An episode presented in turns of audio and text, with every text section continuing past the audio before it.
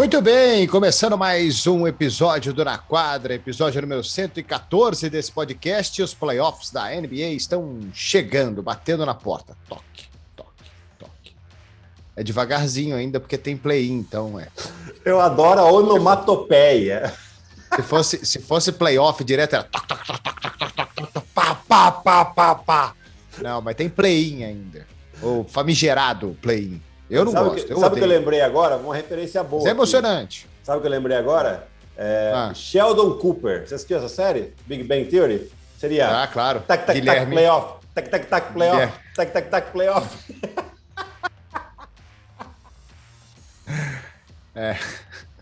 Bom, playoff começa no sábado, na verdade, mas o play-in começa já nessa terça-feira.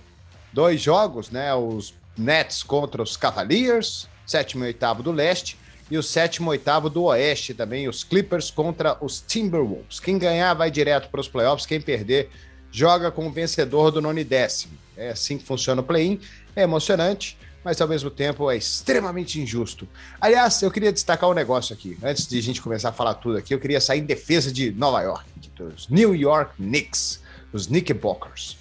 Se os Knicks jogassem no Oeste, eles disputariam o play-in.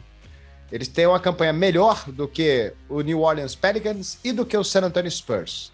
Né? Estariam 16 jogos, estão a 16 jogos do Miami Heat no leste. Então, se eles jogassem no Oeste, eles estariam no play-in.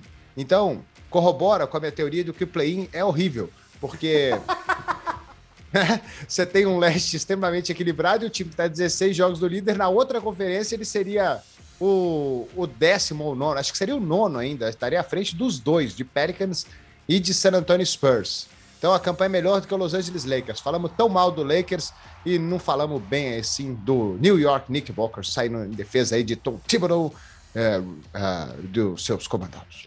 Só para fazer esse registro.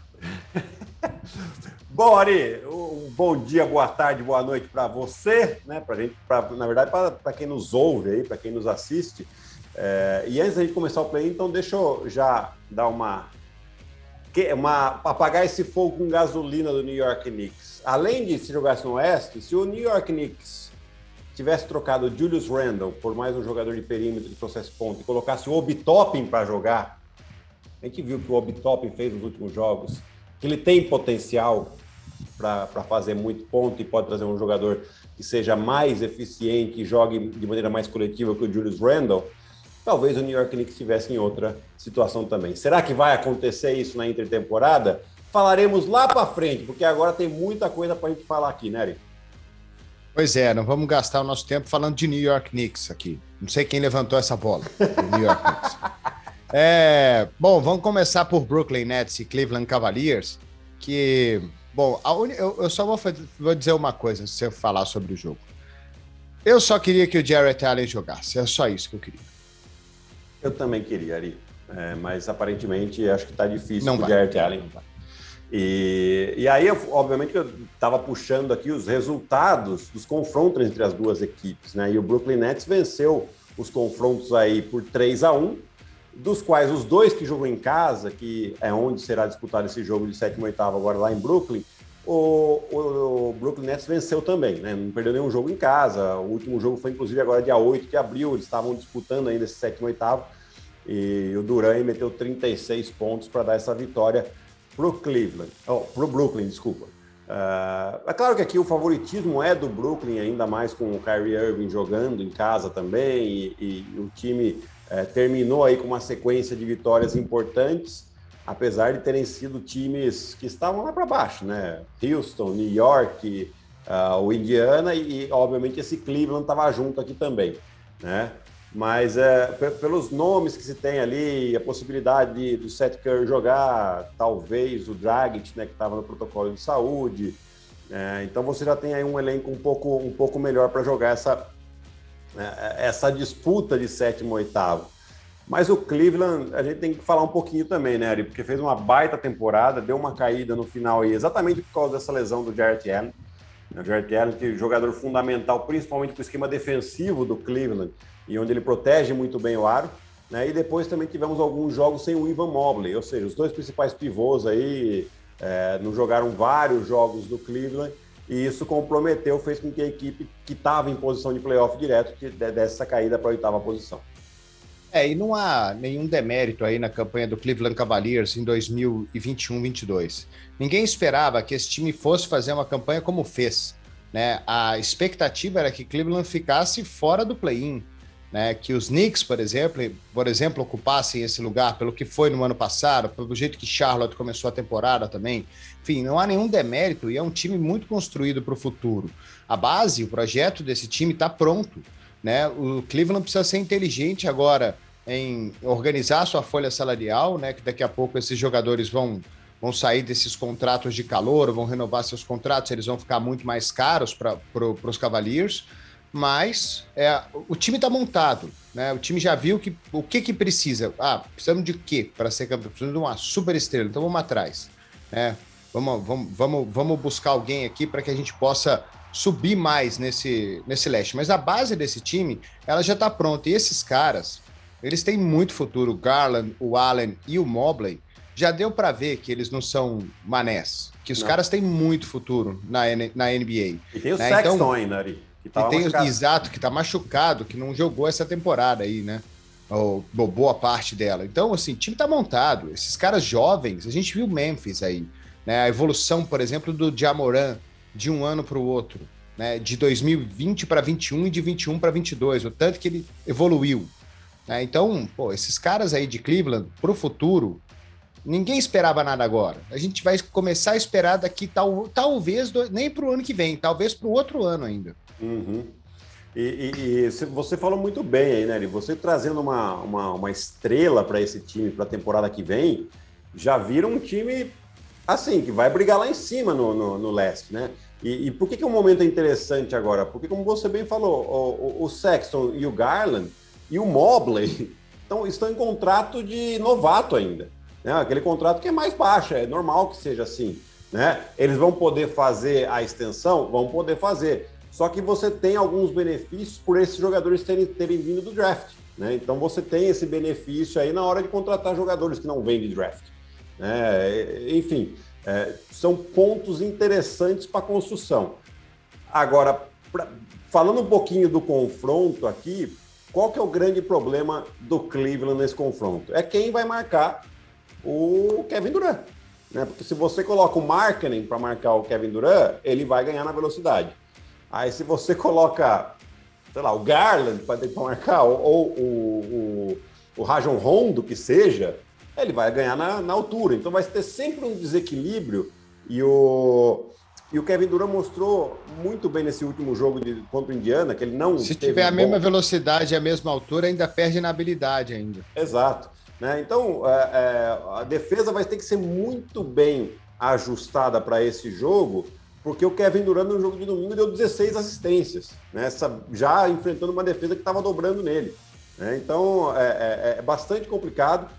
Porém, por outro lado, a defesa do Brooklyn Nets é uma mãe, né? Porque realmente tem momentos que parece que eles desligam e cada um por si, Deus para todos, e o ataque adversário faz o que quiser. Então, eu acho que é o, pro Cleveland aqui diminuir esse ímpeto do Duran e ter uma, uma rotação muito grande, e no ataque você fazer com que a bola corra de mão em mão, porque nas rotações é onde o time do Nets mais sofre.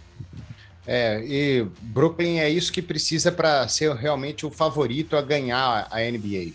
Né? Porque a gente já sabe do poderio desses, desses dois, principalmente Irving podendo jogar todos os jogos e o Kevin Durant. E o, os outros caras, uh, Seth Curry, o Dragic, o, o Bruce Brown, uh, eventualmente um Ben Simmons, se ele jogar né, esses caras saudáveis, formam um elenco de apoio fo forte demais para o Brooklyn Nets. Porém, a gente tem defesas espetaculares desse lado Sim. aí. Sim. Né? Tem times defensivamente espetaculares, o próprio Miami Heat, o próprio Boston Celtics, né? o, o, o Milwaukee Bucks. Então, é, talvez por isso eles não sejam extremamente favoritos, porque eles têm hoje o melhor jogador dos playoffs. O melhor jogador dos playoffs joga em Brooklyn, né? E talvez eles tenham dois dos cinco melhores. Aí depende de onde você quer colocar o Kyrie Irving nessa história. Né? Talvez eles tenham dois, dois dos, cinco dez, melhores. Dois dos dez, Com muito certeza. provavelmente. É, mas tem. Se o cara for fã do Kyrie Irving, botar o Kyrie Irving na, na num pedestal, né? Vai que tem gente que acha que tem dois dos três melhores, né? É, é verdade. Sei. Quem você vai preferir no seu time, o Joel Embiid ou o Kyrie Irving? Depende da, do, que você, do que você quer pro seu time também. Exato. Né? Mas é um time muito forte. Mas essa defesa, tomando stand de ponto, tomando 115 pontos por jogo, 113, sei lá, alguma coisa desse tipo, não, não, não é, dá para ir longe. E por isso que é, é, tão importante a possibilidade aí do, do Ben Simmons voltar. Né? Lógico que um jogador só não vai corrigir a defesa inteira, mas ele, é, principalmente em situações de trocas, onde a defesa faz muitas trocas, o Ben Simmons consegue conter jogadores do perímetro, assim como ele consegue defender jogadores que jogam dentro. É, e aí você consegue melhorar sensivelmente a defesa, as rotações. E, e, a notícia que saiu nesse último domingo, notícia não, né? O rumor do Champs Aranha é que ele está progredindo, já está fazendo mais treinos é, de contato e que existe uma real possibilidade dele estrear na primeira rodada dos playoffs. E a outra preocupação para o Brooklyn Nets aqui, que seja para os playoffs, né? Vamos, vamos eventualmente já botar Brooklyn nos playoffs aqui em sétimo para enfrentar Milwaukee. Para enfrentar é, Boston. É, para enfrentar Boston, é. Boston. Bo Bo Boston terminou Boston? em segundo. Ah, é, Boston terminou em segundo. É Bucks e, e Bulls, né? O jogo, né? Buck, enfrentar Boston. É, Bucks e Bulls, isso. Bucks e Bulls, tá certo. Aí, é, o meu ponto é uma série de. Uma série longa, né? O fator Steve Nash nesse time? Como é que vai ser o fator Steve Nash? Se ele precisar fazer algum ajuste emergencial durante o jogo, ele vai fazer? Ele vai ter é, essa, essa visão? A gente viu que assim ele está ganhando experiência ainda como técnico. Não é um técnico de ponta da NBA, né? Tá comandando um Boeing com pouca hora de voo. Então, é, mais, é mais difícil para ele. Se der uma pane ali, ele vai ter que ir no manual. Né? Ele não vai ser o piloto experiente que já vai identificar e apertar o botão que tem que apertar. Né? Ele vai ter que ir no manual, olhar e tal, e aí talvez ele perca tempo importante. É, é interessante a gente ficar de olho nesses ajustes que Brooklyn vai fazer ou precisa fazer durante uma série longa de playoff. Porque sempre tem, né, Guilherme? Sim, e, e, e eu, assim, tenho muitas dúvidas em relação a essa capacidade do Steve Nash.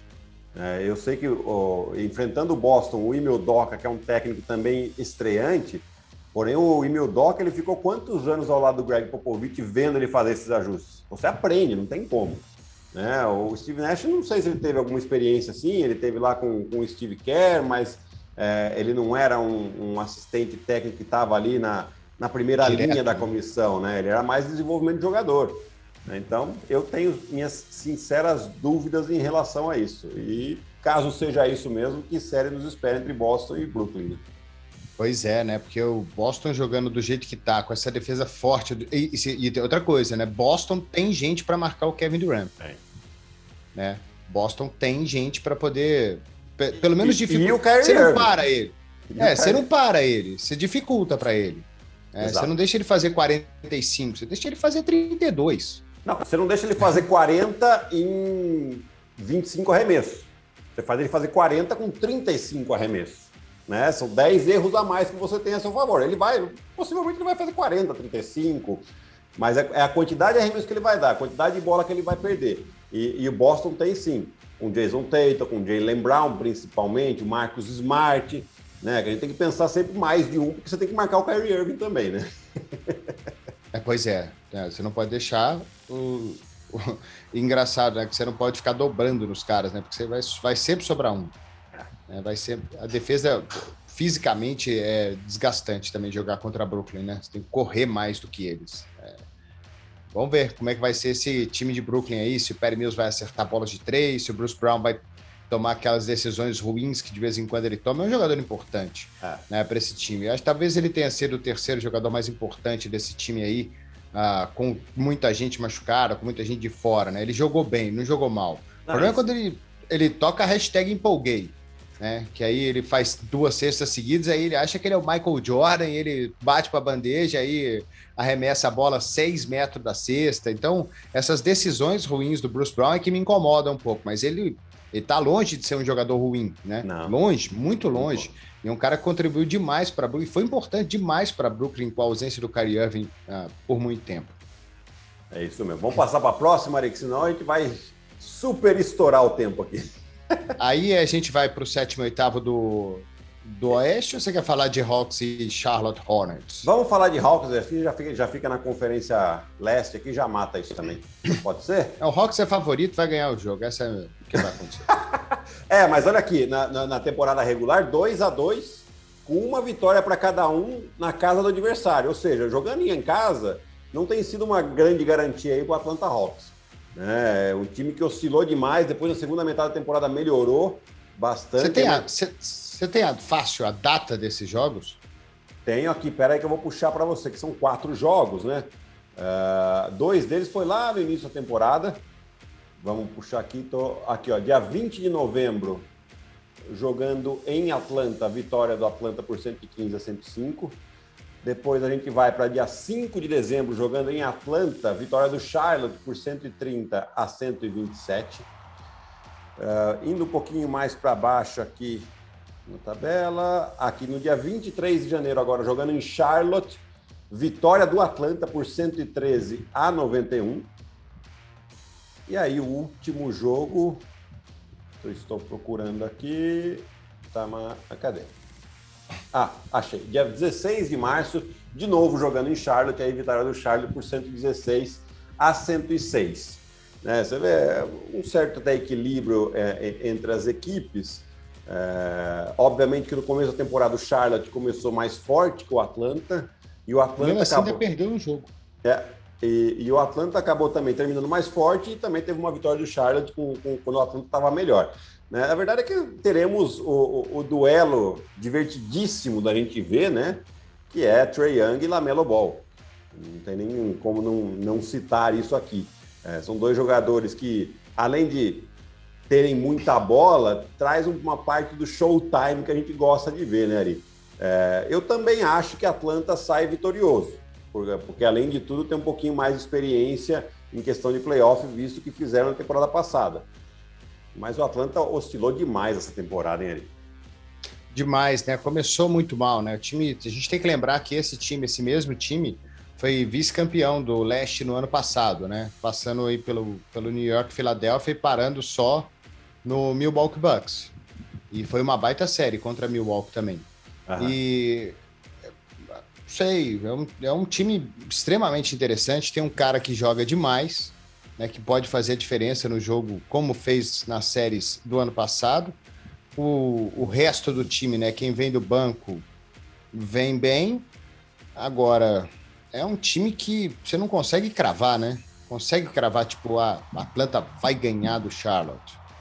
Né? Eu, eu não, falei não consegue. vai ganhar e pronto, eu acho que vai ganhar.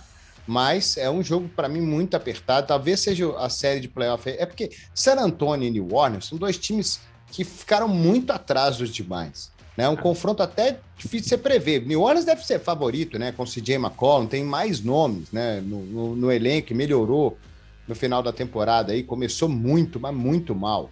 Mas esse aqui é um é mais difícil, porque você tem grandes jogadores dos dois lados. Né? E, não sei, acho que talvez o momento, né? O jeito que acabou a temporada para Atlanta, como eles acabaram forte, talvez por isso eles entrem favoritos para esse jogo, também jogando em casa. É, não é muita diferença. Os times terminaram praticamente com a mesma campanha aí, né, Ari? E, e você tem, o, o, o Charles acabou sofrendo um pouquinho com as lesões no final da temporada, principalmente do Gordon Hayward. É, mas você tem, você tem é, jogadores uh, como Lamelo Ball, é, Terry Rozier, você tem o, o, Miles Bridges, que fez uma grande temporada essa daqui. Né? Então você tem um elenco interessante, o próprio Gordon Hayward jogando muito bem, o Montrezl Harrell agora que veio na troca, eh, vindo do banco, dando uma energia, né? defensivamente a deixa a desejar, mas no ataque ele acaba sempre pontuando muito bem. Então, é, é, é lógico, eu também falo a mesma coisa. Para mim, Atlanta passa.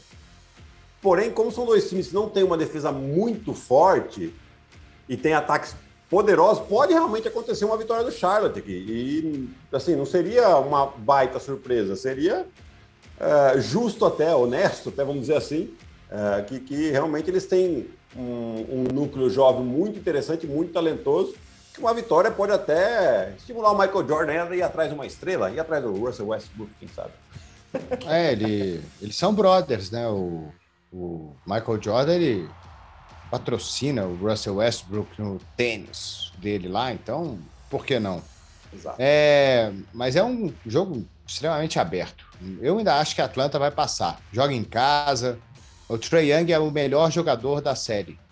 É, tem isso também, o melhor jogador da série. Eu gosto de ir por esse lado, porque playoff é assim, claro que o time faz diferença, mas a grande estrela ela costuma decidir. Ela costuma fazer mais diferença do que, do que tudo. Né? Então, por isso que eu acho que Atlanta também é favorito, porque o melhor jogador da série joga em Atlanta. Né? E é o melhor jogador de longe dessa série é o Trey Young. Sim. É, ele, é, ele, é, ele é melhor do que ele os é outros. Craque. Craque. É, ele, é, ele, é, ele, é, ele vai ser uma super estrela na NBA. Se, se, se já não é. Uhum. Mas enfim.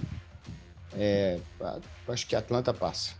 Também acho que a Atlanta passa. E, e vai ser um time perigoso para frente aí também, viu? Difícil jogar contra eles. É que Atlanta, tanto Atlanta quanto Charlotte, o, o máximo que eles podem pegar é a oitava posição. Né? Contra e, Miami, né? E aí pega Miami. E aí, aí a defesa de Miami, Ari, e o, o, a gente já cansou de falar de Miami aqui. Na semana que vem a gente vai falar mais dos playoffs, porque senão aqui a gente vai ficar três horas e meia fazendo de, de podcast. É, mas o, o, time do Miami é o time, assim, além de ter terminado em primeiro da Conferência Leste, é o time que tem um plantel gigantesco. Você pode fazer muitas variações defensivas, ofensivas ali, e o Eric Spoelstra faz isso muito bem. Então, independente de quem passar em oitavo aqui, eu acho que não ganha, se ganhar, um jogo do Miami. Bom, e do outro lado, esse Clippers e Timberwolves. É o Beverly jogando contra os Clippers, hein? Que demais, né? Que demais. Isso aí é, é, é sensacional. Também puxando aqui nos dois jogos que aconteceram é, em Minnesota, o, o Clippers ganhou.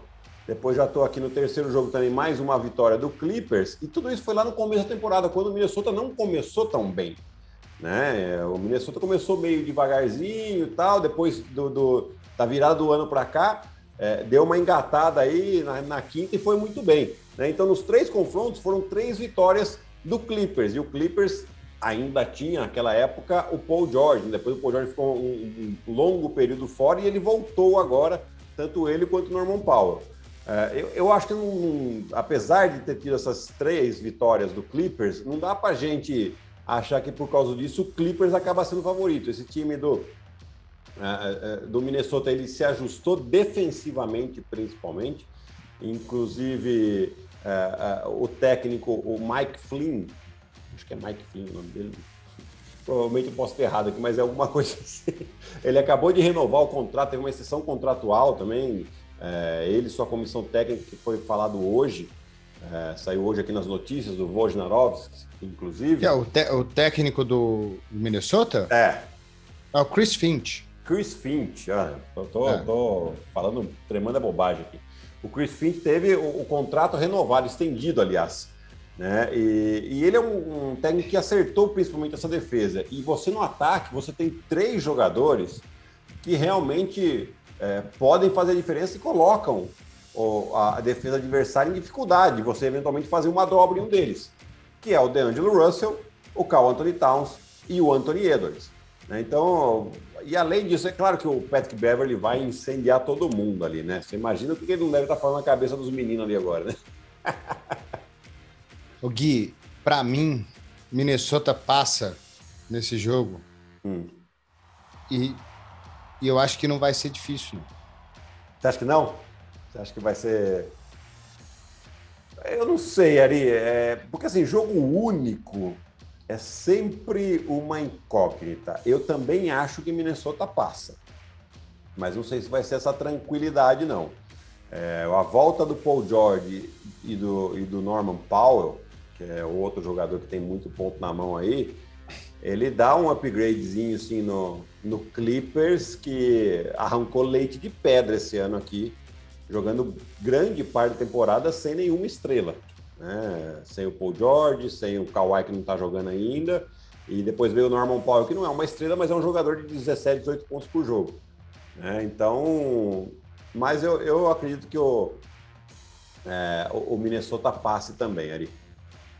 É, ia ser legal, né? Essa, essa, essa, molecada, né? Esses dois, né? D'Angelo Russell e o Anthony Edwards nos playoffs também uh, faria, um, faria mais barulho aí para esse, esse leste. E seria legal um confronto aí entre o Minnesota Timberwolves em um eventual sétimo lugar com o Memphis Grizzlies em segundo, que ia ser uma correria, cara. É. Ia ser uma loucura. É só é moleque jogando dos dois lados. Né? Então ia ser uma doideira esse, esse confronto. Acho que o meu coração quer que o Minnesota passe em sétimo para que isso aconteça. Porque quem passar em oitavo, bicho, vai tomar uma surra do Phoenix Suns. Vai, vai. vai. Vai, vai precisar de Google Maps para voltar para casa. Já podemos aproveitar e já falar dessa, dessa, desse jogo, então? Já por aproveitar o seu gancho ali? É, porque quem perder do sétimo e oitavo aqui, fatalmente vai ganhar. Eu também do, acho. Do, do San Antonio ou do New Orleans?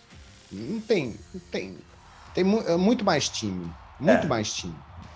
Realmente, o San Antonio esse ano acabou classificando mais por demérito do Lakers do que por mérito próprio. Né? E com todo respeito ao, ao Greg Popovich, é, os times aí não chegaram nem perto de, de, de fazer 50% de vitórias. Né? Gui, e, é. a gente tem que fazer o desafio San Antonio Spurs. É chegar no meio da rua e, e, pegar a lista de jogadores e falar assim: esse cara aqui, ó, ele joga no San Antonio Spurs, verdadeiro ou falso? né? Seria demais, né? Porque você olha para a lista de jogadores dos, do, dos Spurs, né? Você bota lá, sei lá, é, Joshua Primo. Hum. Joga nos Spurs, verdadeiro ou falso? É demais, hein, Ari? É? Essa, esse desafio aí. Jack Landale é jogador dos Spurs? e eu tô olhando aqui na tabela, Ari. Eu tô achando só dois jogos, tô achando meio estranho aqui, né? Às vezes eu tô comendo alguma bola, mas eu tô achando só dois jogos aqui entre Pelicans e San Antonio. Não, são três jogos. Achei o último aqui.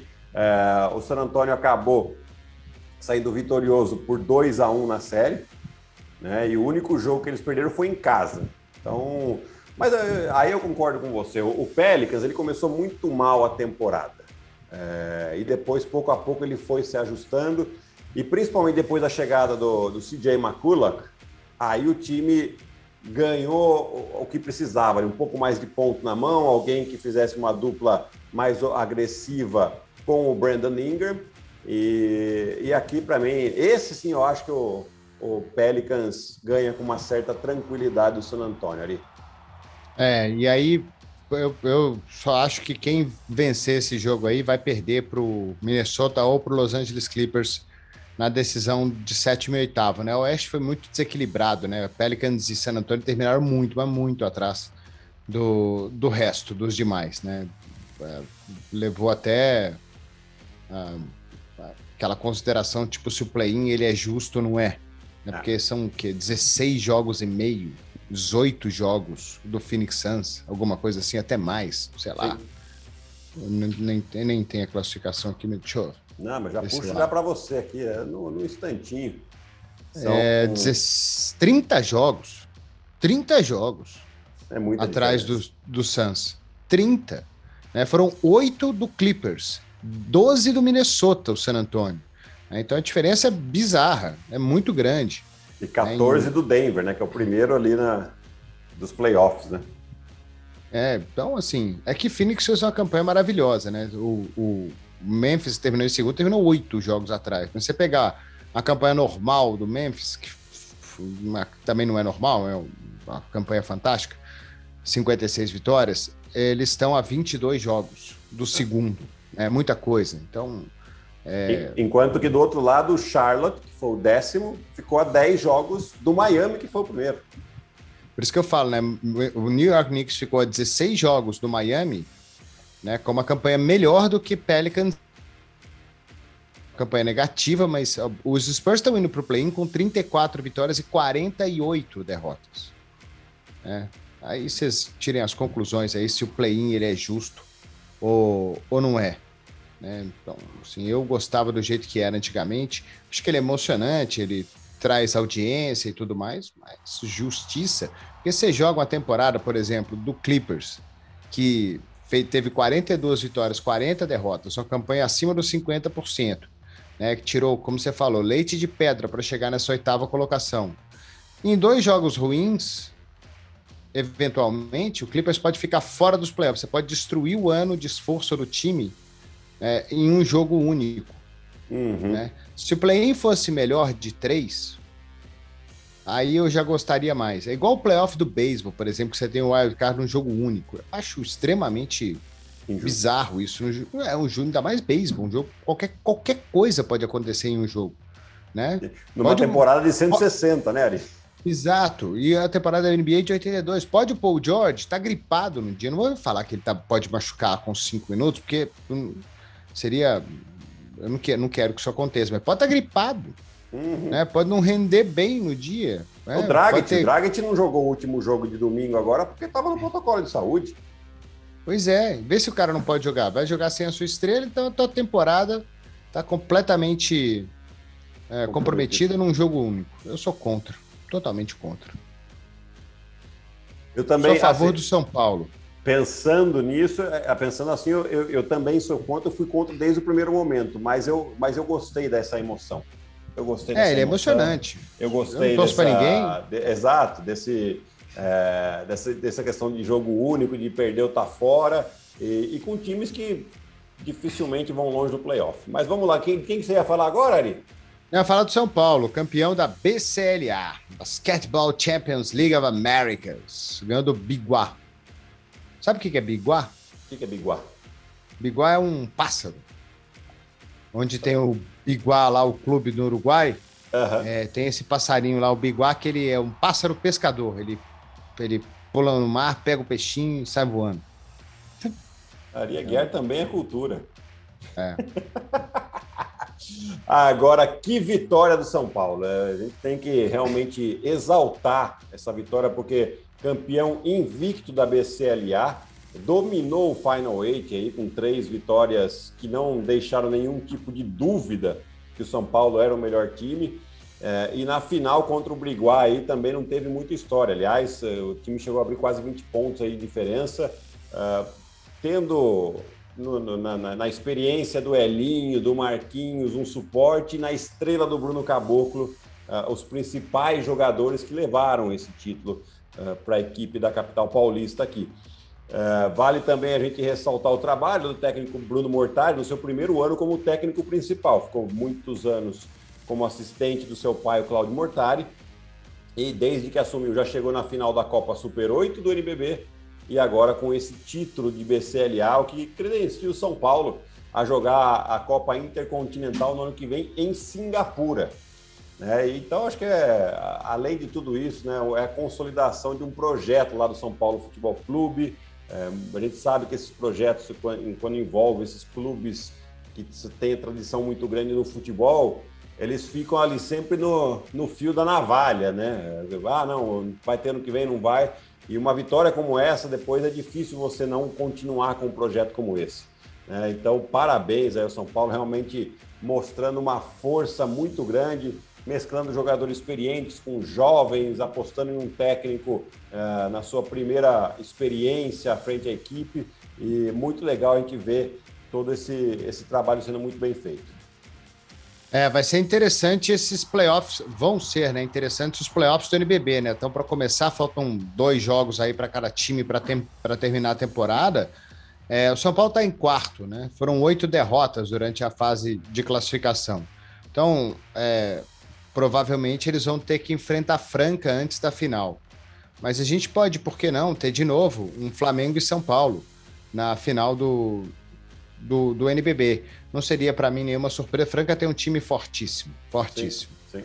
Né? Mas não seria surpresa para mim se o São Paulo é, eliminasse Franca. De novo, aquela história do melhor jogador. Para mim, o melhor jogador, acho que o, o Caboclo vai ganhar o MVP esse ano. O que ele está jogando é um absurdo. Eu acho não. que ele ganha o MVP. Não sei, mas acho que ganha. É, é um dos candidatos. Ele, o próprio Marquinhos, Lucas tá jogando dele também, o Lucas Mariano. O Lucas tá, jogando, tá, tá jogando demais, é. Tá, e, e, e, você falou, né? O São Paulo pode ganhar do, de Franca. Pode sim, já inclusive ganhou o Campeonato Paulista, né?